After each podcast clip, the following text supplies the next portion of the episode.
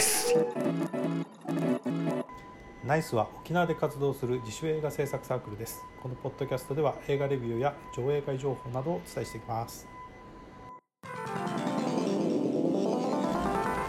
い、えー、ナイスポッドキャスト18回目は、えー、顔鑑定士と顔のない依頼人の紹介とジンバルの話の2本立てです。はい、今回は鑑定士と顔のない依頼人です、えー、監督シュゼッペ・ドルナトーレ音楽演技をモリコーネ、えー、出演者はあの知らない人ばっかりですけど、えっと、ドナルド・サザーランドがキーマンとして出てたりします。公開が日本では2013年12月だそうです、えー、シュゼッペ・トルナトーレといえばあのニューシネマ・パラダイスが有名だと思います、えー、あと海の上のピアニストなんかが僕は割と好きな監督です。えっ、ー、とニューシネマ・パラダイスはですね流行った当時僕多分学生であのなんですかね感動的必ず泣けるみたいな触れ込みが大嫌いだったので見はしましたけどあんまり好きじゃないって言った記憶があります。でしかしその海の上のピアニストは傑作だと思います。何が傑作ってですねあの船の中でピアノを弾きながら嵐に巻き込まれるというシーンがあってですねあのピアノがその船の船室の中でですね、えー、こう船が揺れるもんだからピアノがすごい激しくあのスライドしていくんですけどそそのスライドしていくピアノを弾いているっていうシーンがあるんですけどあの何て言うんでしょう映画でなければ表現できないあの喜びというかそういうものがある。で例えば小説で同じ表現をしたところでそんなにあの面白い表現になるとも思えないですし漫画みたいなものでもちょっと違うと思いますこの動きがですねあの見たことのないシーンでワクワクするっていうのが本来の映画の一番大事な喜びじゃないかと思っていて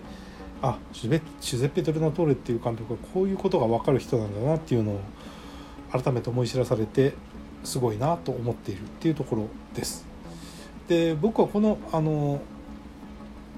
鑑定士と顔のない依頼人の映画を見てですね見てる最中は気づかなくて、えー、あんまり面白かったので見た後であの調べてみたらトルナトーレ監督だったということであの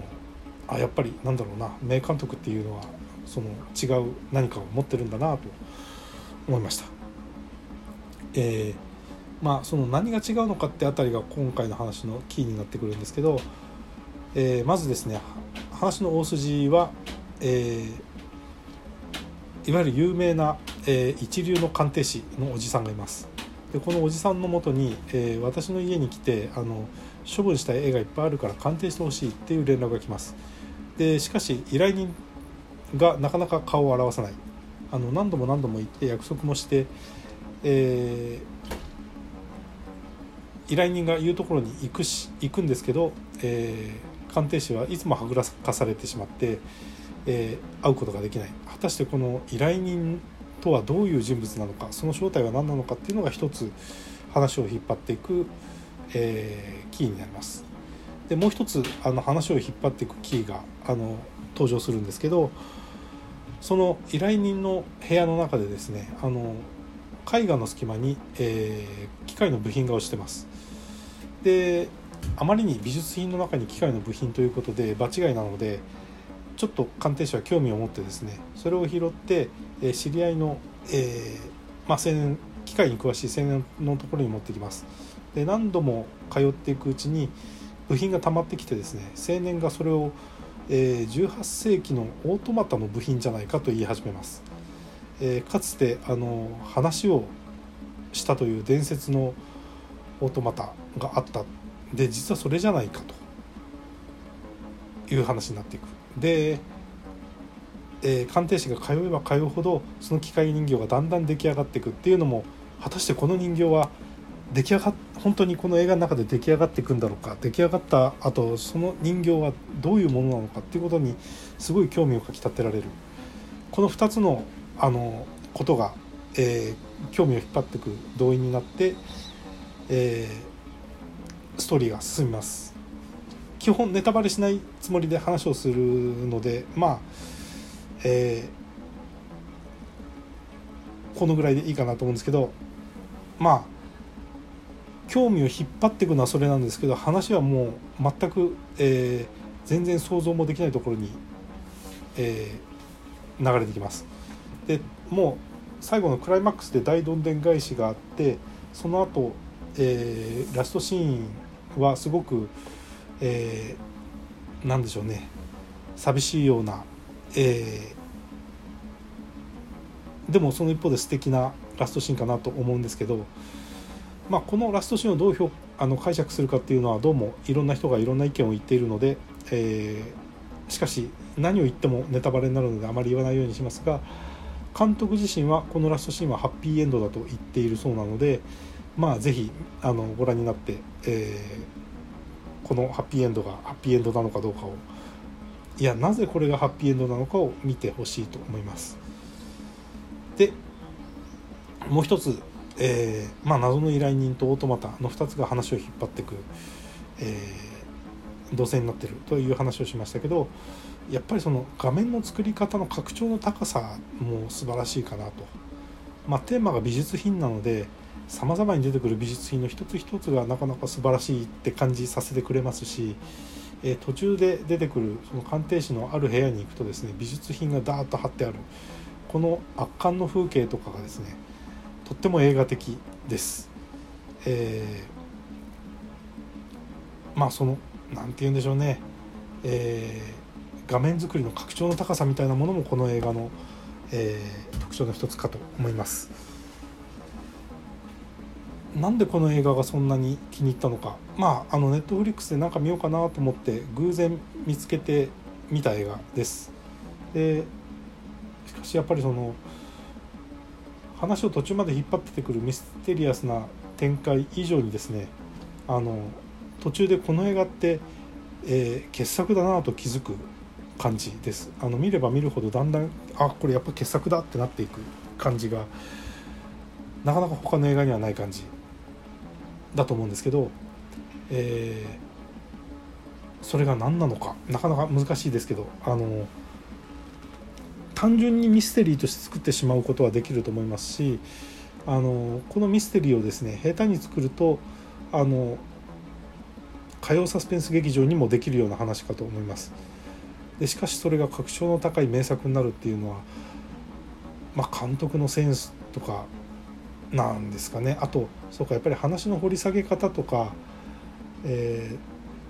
ー、主人公の人物をどういうふうに掘り下げていってでその結果どうなったのかっていうこの展開がですね、えー、そうだなやっぱその展開の仕方が火曜サスペンス劇場と全然違うところかな。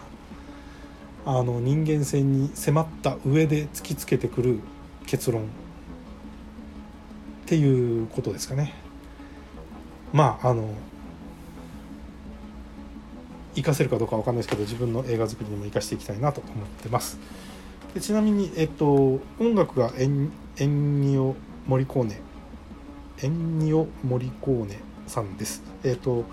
トルナトーレ監督とは何度かタッグを組んでいるそうです。ニューシネマ・パラダイスでも海の上のピラピアニストでも音楽をやってますけどえー、80年代ぐらいに映画を見てた人にはあの優勢からの物体 X のドンドンドンドンドンってやつが有名かなっていうかあの僕の仲間内ではその辺りが有名かと思います。まあ、最もかあの優勢からの物体 X の、えー、監督の、えー、ジョン・カーペンター自身が作った BGM とそっくりだったのであの果たしてエンニオ・モリコーネはこの時何をしたんだろうとちょっと思わなくはないですがまあそういういわくつきの、えー、作品に関わったこともあります。ということでまあ、えー、鑑定士と変わらない依頼人美しい映画ですし最後まで緊張感緊張感というと違うかな。あの素晴らしいミステリー味わい深いミステリー後でいろいろ考えてみて何度か見たくなるようなそんな映画体験ができると思います。おすすめです。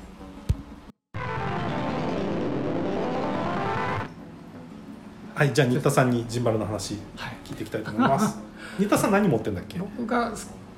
この間買ったのが DJI のローニー S っていうスティック状で一眼ムービー用の。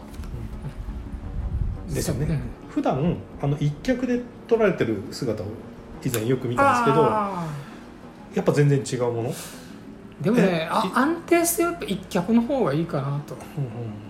あれはやっぱり移動の時のためにやっぱりあそうかそう使か長い移動は一そう脚だとできないから。で重たいしうん。これずっと持っとくのはすごいやっぱ体にも負担なんですよ、筋トレですよね、だから で一脚だとね据え置きで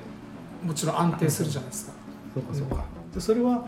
例えば狭い部屋であんまり動かない時は一脚でも十全分でちょっと長い距離移動する可能性がある時はジンバルの方が、うん、そうですね。動き相手も動いて自分も動いた方がいいというようなシーンを撮りたいんであればジンバルが生きると思うんですけどはい、これ部屋の中でなんか普通に撮るときにうん。いちいちジンバルなんかやっててもあんまり。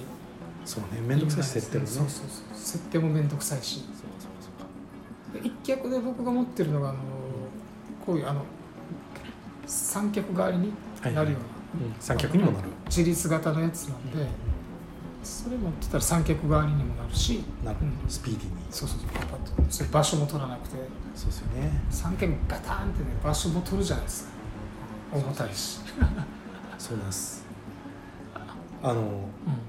そうか三脚も含めて話しよう。はい。あの 去年僕のやつ撮った時に、はいあの2000円ぐらいのスチール用の三脚しか持ってなかったんですね。うんでそれでやったんですけど一番の問題はパンがガタガタする。あ途中であビデオ用の？いやもうスチール用の。一番安いやつ。スチール用は多分ここがヘッドが。そうそうそう。でね長いパンをしたいんだけど途中でカクカクってなっちゃうのをテイクを何度も重ね何度もやるんだけどなかなかうまくいかないのをその後その運動会のお仕事でああプロ用ってパンが綺麗なんだってあー。気づいてですね。実はうん。三脚もやっぱり値段がピンキリで。そうっすよね。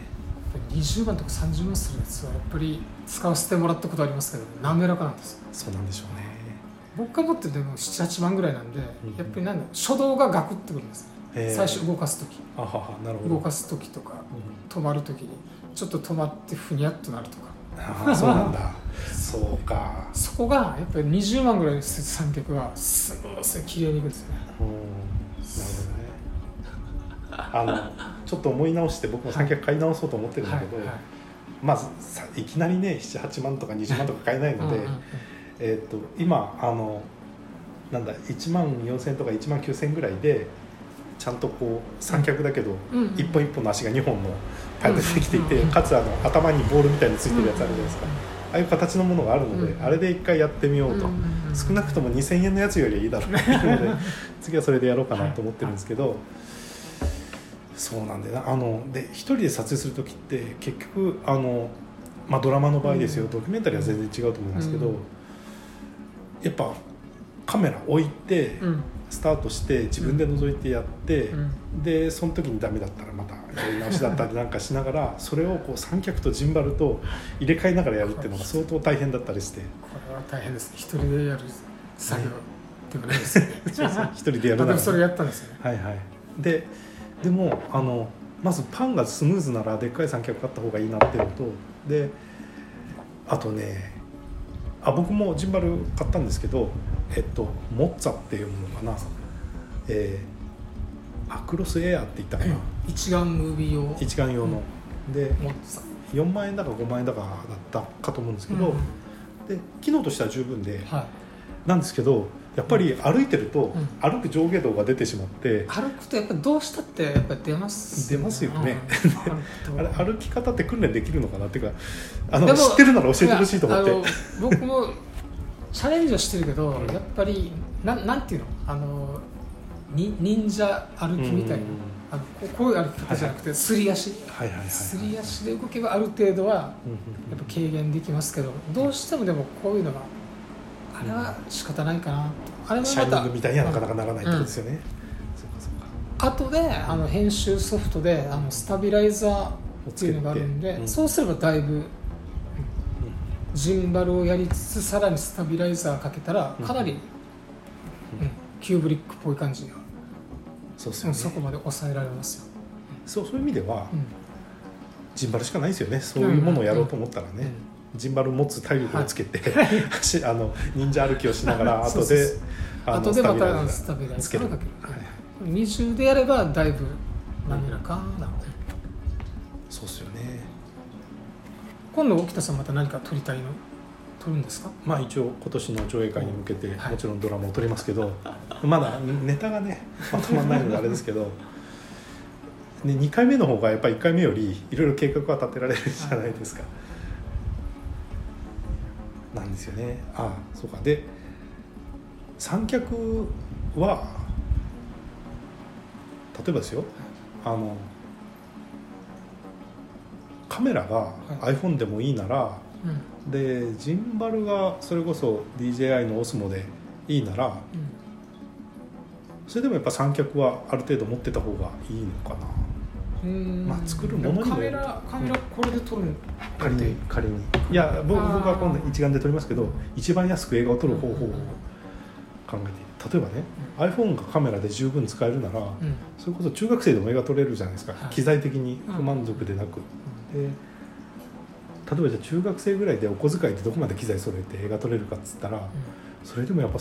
パンは大事だよなと思うとうん。三脚は大事かなとか思ったりして。そうですね。高きゃ高いほどいいとは思うのは思うんですけど、ね。まあ高高いのを目指したらねいくらでもあるんでこういう身近な機材でどこまでできるかっていう方が、例えばですけど、はい、ジンバル持ってじっとしてどこまでフィックスになるだろうとかあじっとしたままあジンバルを持ったままカメラの向きを変えてどこまでスムーズなパンに三脚でやったようなパンになるだろうっていうのはどうなんでしょううんねジンバルだと全然 OK ですよ、そうですか。じゃあい三脚買わなくても、うん。体力を頑張れば、うん。ジンバルでかなりのことができる。うん。そうかそうかそれがリアルかな。しばらくそうなんですよね。まあ、それが2時間も3時間もねあの移動っていうかた立ってなきゃいけないっていうんだったら三脚がいいと思いますけど、はいはい。ドラマみたいにねまあ10分ぐらいのシーンとかうんうん10分もないじゃないですかそうですね。せいぜい2分だったら3大したもんですよねだったらまあジン。バルで全然いうんうんけると思いますよはいはいジンバルもまあ今ピンからキリだと思うんですけど僕がそのモモッツァっていうものかなっていうやつを買ったのは、まあ、安くて評判が良かったからなんですけど、同じ価格帯でその浪人もあって、えーとあと2つぐらい確かあった中でまあ安くて評判がいいこれを選びはしたんですけど、うん。そういう意味ではあの45万スタートで一眼のうん、一眼が乗っけられるジンバルがあるうん。と思うんですけど、うん。そそんなとこですかね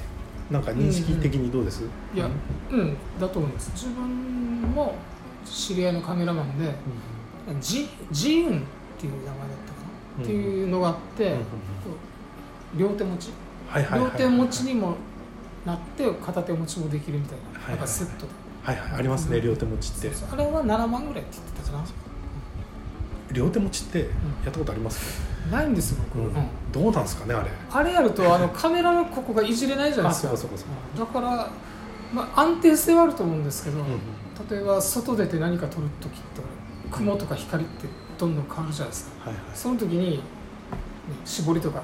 変えなきゃいけない時にそうだよな。これ大変片手両手持ちはちょっと大変だなっていうのがあって。ですよね。こういう光がコントロールできるところとかだったらうん部屋の中とかだうんうんったらいいと思うんですけどうんこれ持ちながらて。やるのを考えると両手持ちも大変だなと。やっぱりプロでスタッフが何人かいるところでないとそもそもできない感じですかね。はい。手伝いますよ。はいぜひぜひよろしくお願いします。はいえっ、と2本立てシリーズがネタが切れたので、えーまああの次回から2本立てじゃなくなる可能性が高いと思ってますが、えーいかがだったでしょうか？あの、まあ、ナイス自体は自主映画上映サークルなのでもっともっと幅広くいろんな話ができるようになっていったらいいなとは思ってはいます。えーまあメンバー皆さんが興味のあることをどんどんやってもらえればいいなとは思ってるんですけどいかがですかね？はいナイスは沖縄の映画上映サークルです、えー2019年は11月に上映会を開く予定です、え興味のある方はナイスアットマークバイテン .jp までご連絡ください。